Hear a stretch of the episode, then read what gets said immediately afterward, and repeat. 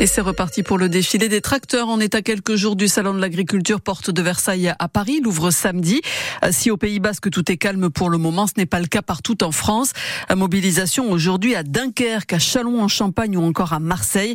L'objectif est de mettre à nouveau la pression sur le gouvernement euh, parce que demain, Emmanuel Macron, le chef de l'État, reçoit à l'Élysée les syndicats agricoles majoritaires que sont la FNSEA et les jeunes agriculteurs. Après-demain, mercredi, le Premier ministre Gabriel Attal doit tenir une conférence de presse consacrée à cette crise agricole. Les jeunes agriculteurs du Pays Basque et la FDSE à 64 se disent prêts à repartir dans des mobilisations.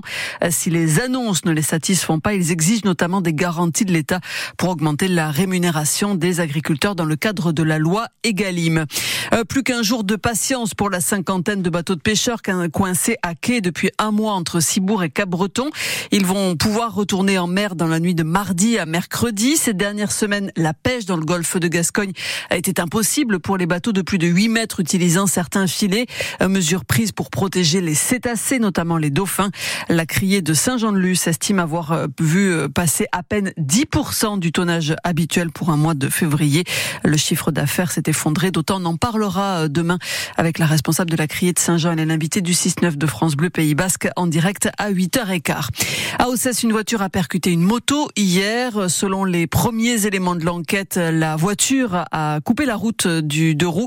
Le choc a été violent. Le conducteur a été héliporté à l'hôpital de Bayonne. Sa passagère a été transférée aussi à Bayonne, mais par ambulance.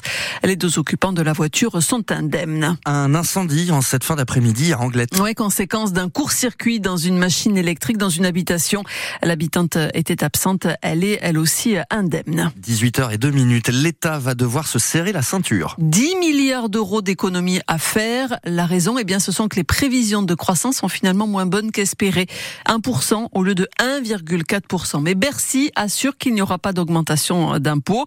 La moitié des économies sera réalisée euh, sur le fonctionnement même des ministères. Il y aura aussi quand même hein, l'augmentation de la franchise qui va passer de 50 centimes à 1 euro par boîte de médicaments et ce dès le 31 mars. Il y aura aussi une contribution forfaitaire sur les formations professionnelles ou encore la baisse du budget de ma prime rénov. L'enveloppe de cette prime devait être à 5 milliards d'euros euh, cette année. Ce sera finalement 4 milliards. On va parler rugby dans un instant, comme tous les jours à la même heure. 100% rugby avec un invité de choix. Ce soir, Guillaume Martoc, le trois quarts centre de l'aviron bayonnais, qui a été très en vue euh, ce week-end lors de la victoire contre euh, Clermont. Évidemment, on parlera de ce match, mais on parlera aussi du match à venir. C'est samedi à Montpellier pour les ciels et blancs. Du côté du foot, on suit Bilbao qui reçoit Gironde ce soir à Saint-Mamès. C'est la 26e de Liga.